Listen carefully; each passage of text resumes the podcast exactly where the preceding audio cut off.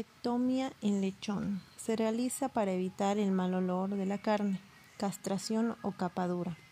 La bolsa escrotal dividida por el rafe medio de afuera adentro tres capas de piel, tejido subcutáneo, túnica vaginal, testículo y epidídimo y el cordón testicular compuesto por dos partes. Una parte la irrigación sanguínea contenida, la gran testicular, plexo pampiniforme y nervios dividida por una serosa llamada mesorquio y la otra parte el conducto deferente y la pequeña testicular.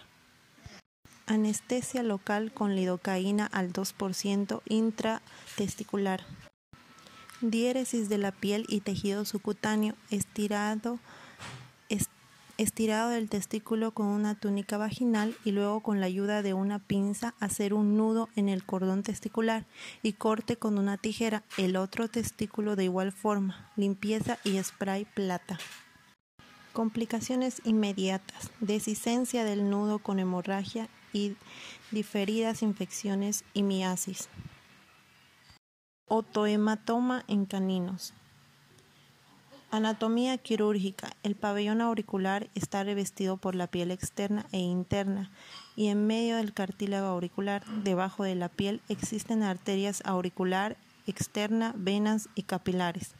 Etiología o causa. Cuando el animal se rasca mucho la oreja cuando tiene problemas de otitis externa y llega a romperse los vasos provocando un hematoma.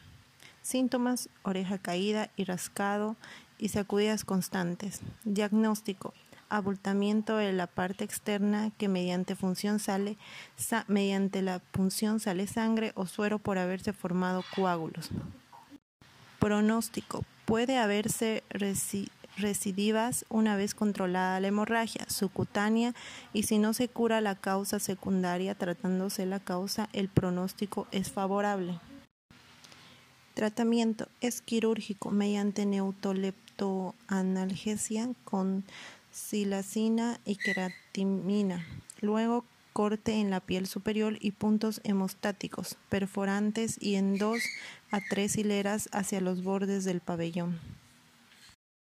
Operaciones de técnicas quirúrgicas: amidalectomía, adenoidectomía, microcirugía laringea, septoplastia. Cirugías terapéuticas quirúrgicas, cirugía tumoral, cirugía reconstructiva, cirugía maxilofacial y cirugía oftalmología.